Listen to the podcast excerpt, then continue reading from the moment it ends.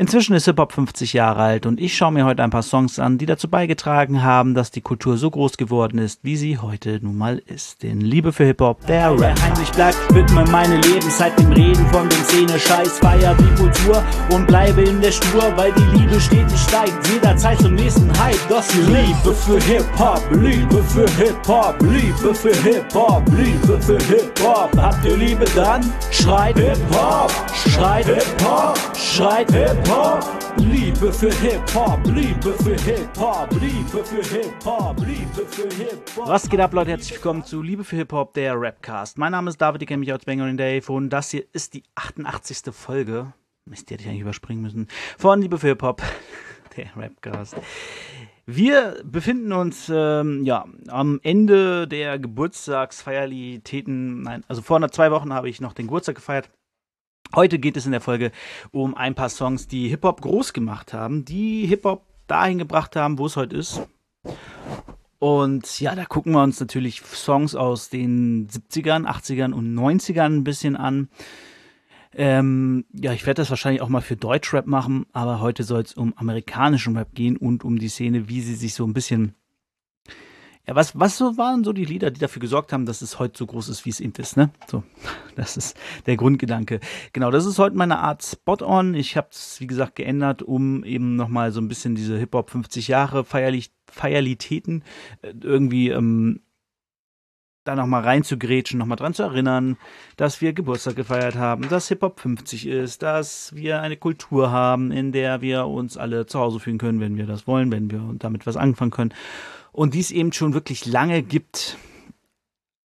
Also es gibt viele Musikrichtungen, die natürlich älter sind, aber dieses so ein, diese Kulturaspekt, weiß ich gar nicht, welche da irgendwie, welche Jugendkultur es so lange gibt wie Hip-Hop, äh, wüsste ich jetzt tatsächlich keine. Wobei Hip-Hop eben, wie ich ja auch schon mal gesagt habe, keine Jugendkultur mehr ist. Das muss einem auch klar sein, denn Hip-Hop ist schon längst keine Jugendkultur mehr. Cool Herc, the Father of Hip Hop ist inzwischen, ja gut, damals war er so 18, 19, dann wird er jetzt so knapp 70 sein, ne? 60, 70. So, kommen wir aber zu den Songs und da haben wir natürlich als allererstes die Sugar Hill Gang mit Rapper's Delight von 1979. Die Sugar Hill Gang war natürlich nicht die erste Rap-Crew, die es gab. Es gab sehr viele vorher. Gerade durch den Blackout 1977 gab es extrem viele Rap-Crews, die sich gebildet haben. Denn in dem Blackout haben sich die Leute in der Bronx ihr Equipment zusammengeklaut und haben danach ein ähm, Soundsystem gehabt und haben danach Crews gegründet. Die größten dabei sind wahrscheinlich die Furious Five und die Fantastic Five und die Cold Crush Brothers. Ähm, Grandmaster Flash und die Furious Five gibt es natürlich auch noch. Die hatten sich, ich weiß nicht, ob sie sich vorher gegründet haben, aber Grandmaster Flash hat auf jeden Fall vorher sich schon Soundsystem zusammengebaut, mehr oder weniger. Genau, die waren, Grandmaster Flash und die Furious Five waren natürlich die erste Hip-Hop-Crew, die wirklich für Furore gesorgt haben. Früher gab, vorher gab es immer so ein paar einzelne Leute, die irgendwie Rap gemacht haben, die Hip-Hop gespielt, also die, die Musik so gespielt haben, wie es Herc halt gemacht hat dass man eben nur die, die Drum Breaks nimmt und die dann so spielt, dass man darauf tanzen kann und eben dieses Loopen, was Flash erfunden hat, hatten wir alles in der letzten Folge nochmal. Und die, dann wurde klar, okay, wir brauchen jetzt aber langsam mal eine Hip-Hop-Platte, weil eben Grandmaster Flash und The Furious Five wahnsinnig erfolgreich wurden mit ihrer Bühnenshow. Also die haben wirklich nur eine Bühnenshow gemacht, haben ihre Rhymes gekickt. Flash hat aufgelegt und damit sind die dann um die ganze Welt getourt, hatten teilweise zwei Shows am Abend und äh, das in, äh, am Tag und das teilweise in verschiedenen Städten. Also die waren richtig, richtig erfolgreich und haben ja Hip-Hop quasi showmäßig gemacht. Also Furious Five waren halt dafür verantwortlich, dass Hip-Hop eben nicht mehr so dieses Wir sind untereinander oder der DJ rappt ein paar geile Sprüche rein oder einer von der Crowd rappt in der Crowd ein paar Reime auf die Beats so. Sondern die waren die ersten, die gesagt haben, okay, wir stellen uns auf eine Bühne und machen eine richtige Show daraus und haben sich cool angezogen und haben, äh, ja, das ist auf ein neues Level gehoben. Also hat die Industrie gesagt, hey Leute, wir brauchen jetzt eine Hip-Hop-Platte, wir brauchen eine Platte, wo drauf gerappt wird. So ne, also in, in diesem Stil halt, dieses Session-Ding. So. Und dann wurde tatsächlich gecastet, ähm, genau, es wurde äh, richtig gecastet, also jemand von der Plattenfirma ist losgezogen, Sylvia Robinson, wenn ich das hier richtig sehe. Ähm, hat Leute gesucht und hat auch welche gefunden und das waren eben ähm, ja die die wurde die Sugar Hill Gang, die bestand aus bam, da Big Hank, Wonder Mike und Master G und die haben halt zusammen dann eine Platte aufgenommen. Was ganz witzig ist, dass Big, Big Hank äh, hat, äh, ja, hat seine Reime mehr oder weniger geklaut. Also der hat Reime genommen von Grandmaster Cass, der zu der Zeit schon relativ bekannt war und hat ähm, ja, die Reime einfach genommen und so vorgerappt, als wenn es seine eigenen wäre und damit auf die Platte zu kommen. Fanden die Leute natürlich nicht so cool, die es dann gehört haben in der Szene. Aber für viele war äh, Rappers Delight wirklich eine, ich sag mal, eine Offenbarung, weil es war der erste Rap-Song, der halt aus der Hip-Hop-Kultur quasi kam, von Leuten von der Straße, die gerappt haben und der im Radio lief. Und das Faszinierende daran ist, der Song hat ja keine Hook, klar, es gibt dieses Hip, Hop, the Hip, the Hippity, the Hip, Hip, Hop, don't stop, so, ne, aber das ist halt nicht die offizielle Hook, das ist einfach nur ein Part in dem Song. Und die haben halt, der Song geht insgesamt knapp 15 Minuten und dabei haben die Leute gerappt, haben dann das Mic weitergegeben an ihren Kumpel und der hat dann weiter gerappt und weiter und so. Und das war so, eine, so ein Session-Ding eigentlich, dass sie sich gegenseitig so die Bälle so ein bisschen zugespielt haben und dann ist der, hat der nächste seinen Parts gerappt und so. Es war halt kein richtiger Song, es war eher so dieses reine wir rappen Ding. So. Und das war was, was die Leute fasziniert haben, die es im Radio gehört haben, gerade so Jugendliche und Kids, die es gehört haben, dachten, okay, krass. Leute aus der Szene, wie zum Beispiel Melly Mel, der ja schon mit Furious 5 und so auf Tour war und schon ein bisschen größer war, oder auch Grandmaster Cass, von dem die Reime geklaut wurden, die haben das gehört und fanden es kacke. Die haben gesagt, so ein Scheiß, was macht ihr da mit unserer Musik? Die haben es richtig schlecht gefunden. So. Ähm, aber das war dann so der erste Schritt, dass halt Rap ins Radio kam. Dann kam der nächste ja, der nächste Rapstar, der erste Solo-Rap-Künstler, der bekannt wurde. Vorher waren es, wie gesagt, immer nur Rap-Crews. Und dann kam irgendwann Curtis Blow auf die Bildschirmfläche. Ähm, Sugar Hill Gang hat äh, 79 veröffentlicht, Rapper's Delight. Und 1980 kam dann The Breaks von Curtis Blow. Curtis Blow, wie gesagt, der erste Rapper, der in Deutschland, äh, Deutschland, hier gerade Deutschland steht, äh, aber auch Deutschland gechartet ist tatsächlich auf Platz 56 äh, der erste Solo-Künstler im Rap, der herausgestochen hat, wo wirklich dann nur einer auf der Bühne stand und äh, gerappt hat. Auf eben diese Funk-Breakbeats-mäßigen Sachen. Und es waren eben The Breaks.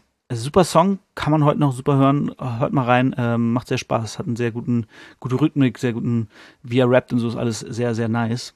Äh, genau, das war The Breaks, das war so dann wie gesagt, so ein kleiner, ah, okay, jetzt, jetzt können auch Leute, die alleine sind, rappen und, und in die Charts kommen und er ist damit halt rumgetourt und dann viel erfolgreicher war dann später noch der Christmas Rap von ihm, von Curtis Blow.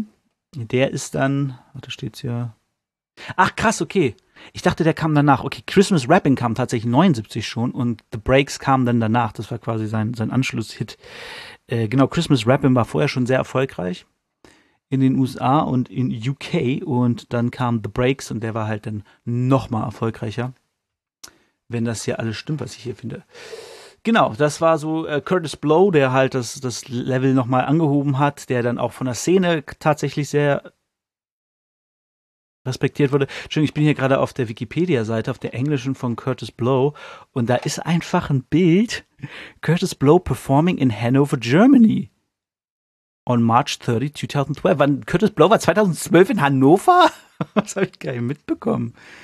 Auf jeden Fall hat das dafür gesorgt, dass ja jetzt mehr Rap-Platten gemacht wurden, eben durch den Erfolg von der Sugar Hill Gang, durch den Erfolg von Curtis Blow, dass es eben mehr Plattenfirmen gab und so die Interesse daran hatten, Platten zu produzieren, also Rap-Platten zu produzieren. Dann, wir springen ein bisschen, dazwischen kam Nee, gar nicht, wir springen gar nicht so weit. Nee, genau, wir waren 80. Dann kam 82 ein Song heraus, der mm, ja Rap nochmal anders performt. Also The Breaks und die Sugar Hill Gang mit, mit Rappers Delight und so. Das war alles. Okay, das ist lustig. Ähm, das war alles so, ja, funny Spaß Party, ne? So wie Hip-Hop halt auch entstanden ist durch Party. Und dann kam aber Grandmaster Flash und die Furious Five und haben ihre ich glaube, das war ihre erste Platte, die sie rausgebracht haben, richtig, ne? Und zwar kam da The Message. The Message war ein Lied, das offen die Missstände angeprangert hat in, in der Bronx, hat gezeigt, Leben in der Hood und ähm, ja, hat halt gesagt, so was Kacke ist, was nicht richtig läuft, was falsch ist und, und wie es den Leuten geht. So hat halt ein Bild gezeichnet von dem, wie es den Leuten in der Bronx geht. Und das war neu. Das hat die Leute so nochmal so, oh, okay, krass, das ist, das kann also auch Rap sein. Und hat so ein bisschen den, den Conscious Rap eingeführt, behaupte ich mal. Weil es halt einfach das erste Lied in die Richtung war, was politisch war, was ähm, Missstände aufgezeigt hat. Wie gesagt, die anderen Lieder davor, die waren halt eher so Party, lass uns feiern und eine gute Zeit haben. Und ja, die Grandma's Flash and Furious 5 haben halt mit The Message dann nochmal einen neuen Meilenstein gepackt und ein neues, ja, ein neues, neues Genre entwickelt quasi. Es kam halt dann die, das Genre des, des Politraps, des, des Conscious Rap. Und äh, warum ich gerade lustig gesagt habe, ist, ähm, das Label war Sugar Hill Records. Ich kann jetzt hier leider auf keinen Verweis gehen, weil äh, ähm, das rot ist, deswegen weiß ich nicht. Aber hier steht auch im Videospiel Grand Theft Auto Vice City wird der Song im fiktiven Radiosender Wildstyle Pirate Radio gespielt. Weiß, wusste ich gar nicht mehr. Aber als ich Vice City ge äh, gesuchtet habe, da hatte ich auch noch ein bisschen mehr, stand ich ein bisschen mehr auf 80s Rock und habe dann die ganze Zeit ähm, V-Rock gehört.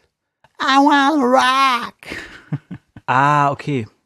Warte, hier steht's. Äh, der, hm, Edward Melly Mel und Sugar Hill Gang äh, Gründerin Sylvia Robinson geschrieben wurde. Deswegen Sugar Hill Records. Okay, die hat damit geschrieben, Sylvia Robinson. Verstehe. So. Dann machen wir einen kleinen Sprung. Das war 82. Jetzt springen wir in das Jahr 85. Drei Jahre später. Rap wird größer, Rap verbreitet sich über Amerika. Nicht nur New York rappt jetzt, sondern auch andere Städte und eine Stadt davon ist eben Philadelphia. Und in Philadelphia gab es Gangs, in Philadelphia gab es Scully D und Scully D hat einen Song gemacht über eben seine Gang.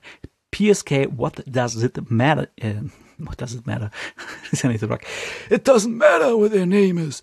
Uh, what does it mean? So. Und PSK war eben seine Gang und darüber hat er einen Song gemacht und hat darüber geschrieben, was die Gang halt so macht, was den Tag über so abläuft und was so abgeht. PSK war deswegen relativ wichtig, weil der Song eben jemanden inspiriert hat, einen Song zu schreiben, der jemanden inspiriert hat, was, woraus was entstanden ist. Wir erzählen das, ich erzähle das kurz. Und zwar PSK wurde gehört von Ice-T. Ich muss mal kurz gucken. Ich bin mir immer nicht sicher. Ich denke, Ice-T hat nicht irgendwie nach Kalifornien mal. Ich glaube, der ist ja New Jersey, New York. Newark, New Jersey. Genau, auch Ostküste, okay. Und der hat PSK gehört von Schooly D und den hat das inspiriert, Six in the Morning zu hören, was so seine Version von PSK war, eben so Gang Life, Hood Life, was geht ab, was macht man und so. Und Six in the Morning hat eben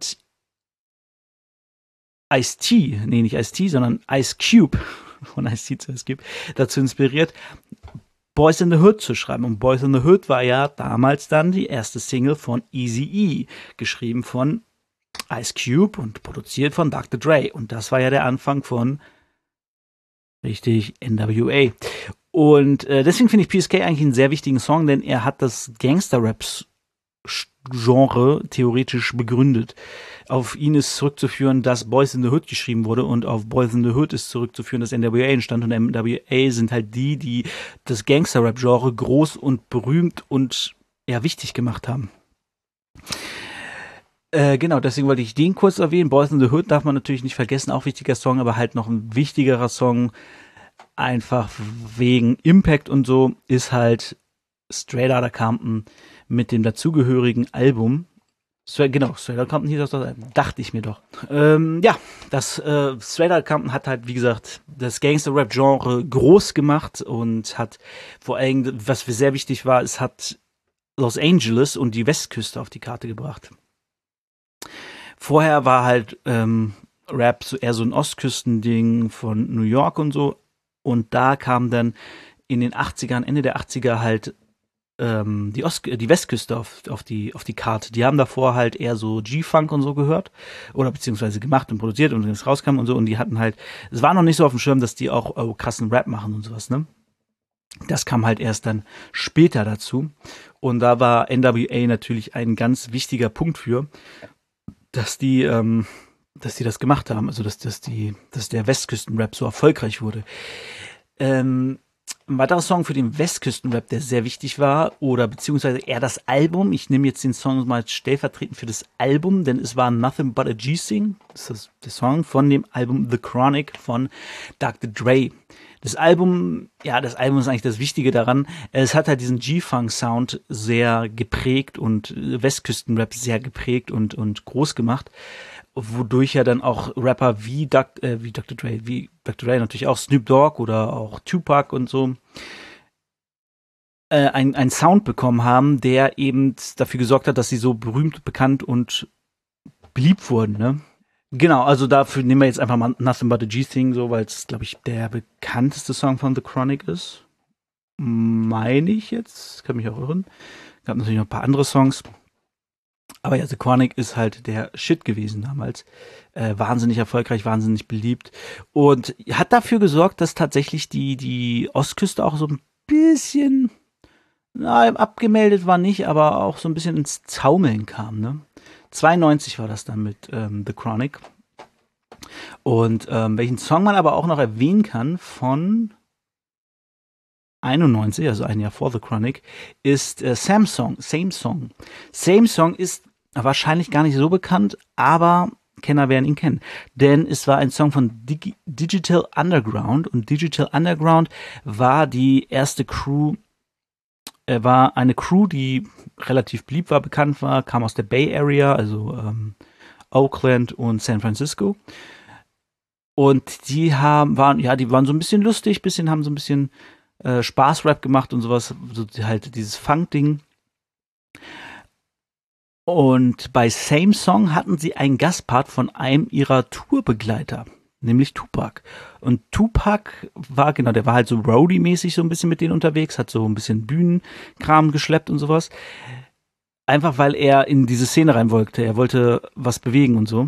Und Digital Underground hat halt irgendwann gemerkt, dass Tupac halt auch ein krasser Rapper ist. Das haben sie irgendwann gemerkt, aber ich glaube, er hat es gesagt und wussten es von Anfang an und so. Genau, und haben ihn dann, 90 wurde das schon recorded, sehe ich gerade, genau, 91 kam es dann raus, äh, und haben ihn dann da so ein bisschen supported und halt mit rausgebracht. Und dann haben die Leute auch gesehen, okay, der Typ ist krass, der kann was. Und dann kam auch 91, also im gleichen Jahr wie ähm, also Ende des Jahres dann, wie Same Song, kam dann Branda's Baby raus. Äh, Branda's Got, Got a Baby. Branda's Got a Baby, genau, von Tupac selbst. Was so sein erster größerer Durchbruch war, behaupte ich mal, weil ähm, er ja sehr und da hat man auch gesehen, dass Tupac eigentlich gar kein Gangster-Rapper ist, sondern eher so ein halt krasser, klassischer Conscious-Rapper. Er hat über Missstände gerappt, über, über eine Frau namens Branda, die, glaube ich, Teenager war und ein Baby bekommen hat und so.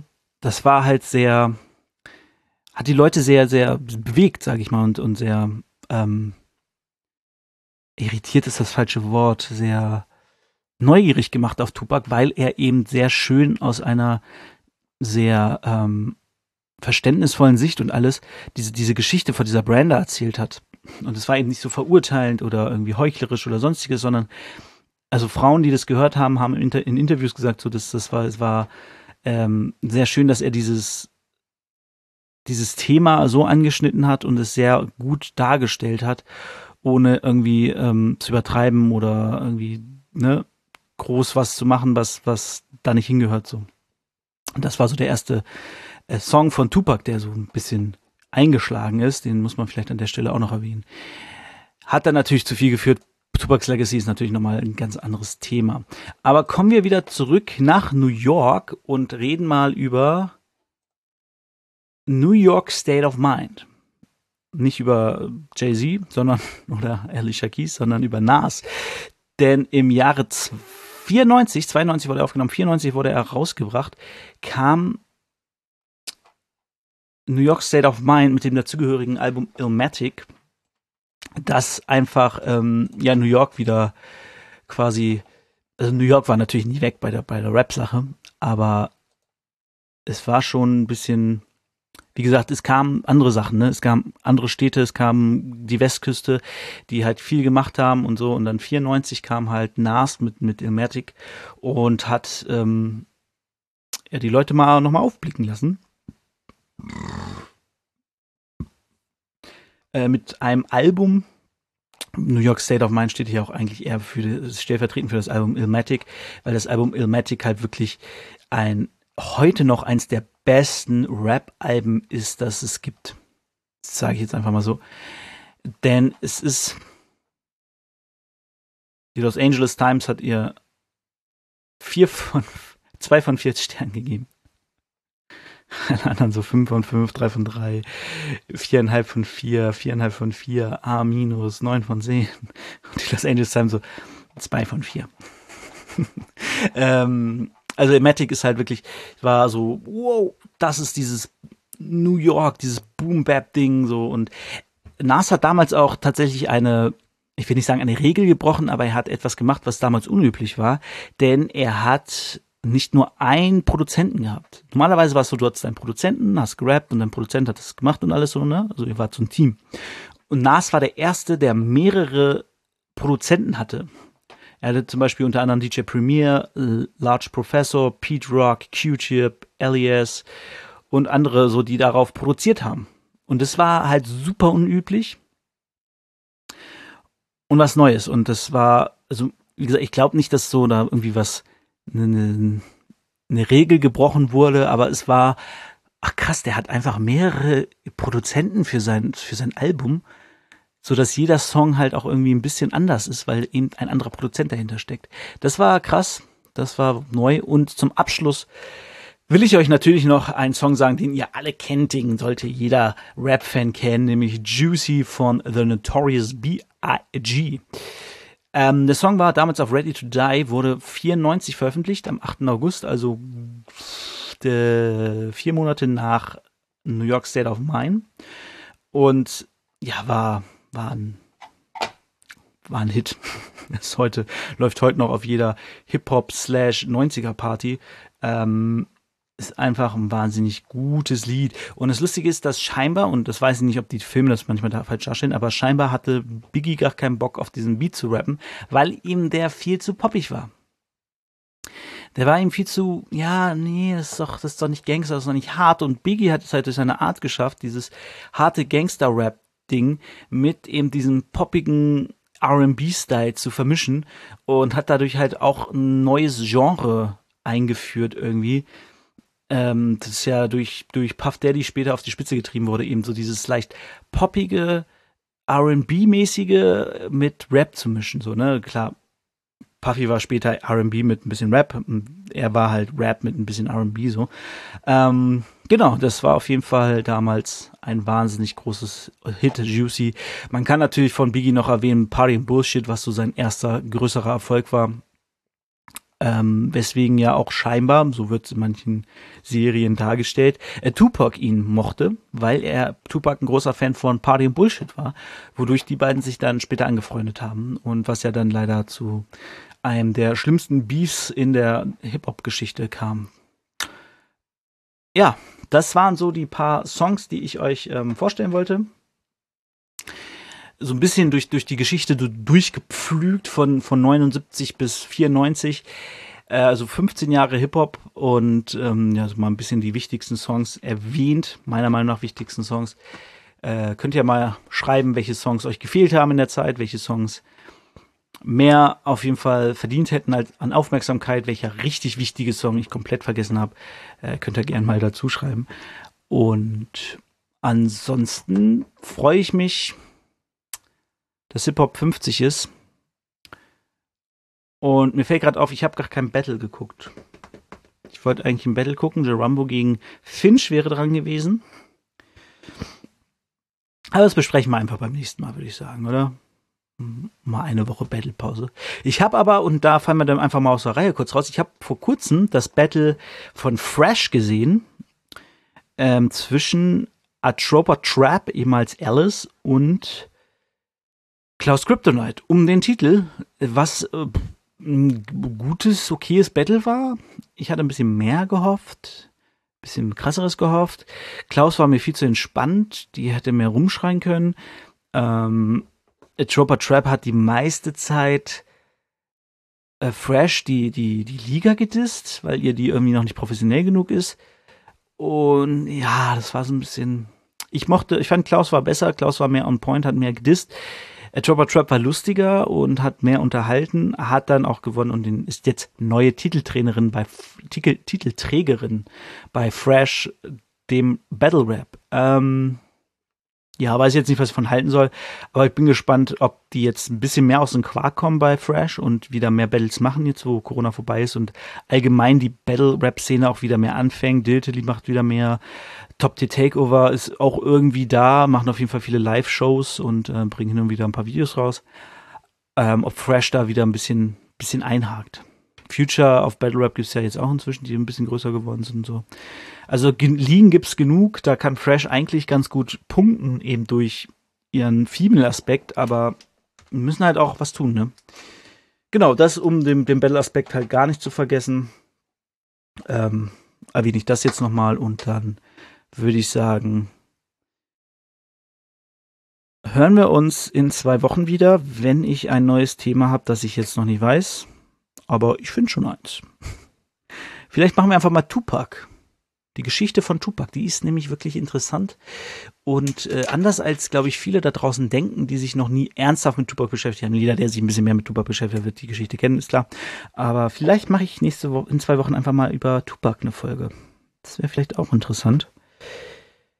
Die Sidu-Folge ist ja eingeschlagen wie eine Bombe. Muss ich natürlich auch schreiben, Tupac Shakur oder ich nenne die Folge dann. Ach, wie hieß er früher nochmal? Ich hab's vergessen. Egal. So, so viel dazu. Wir hören uns nächste Woche. Bis dann. Reden von den Szene, Scheiß, feier die Kultur und bleibe in der Spur, weil die Liebe stetig steigt. Jederzeit zum nächsten Hype. Das hier Liebe für Hip-Hop, Liebe für Hip-Hop, Liebe für Hip-Hop, Liebe für Hip-Hop. Habt ihr Liebe dann? Schreit Hip-Hop, schreit Hip-Hop, schreit Hip-Hop.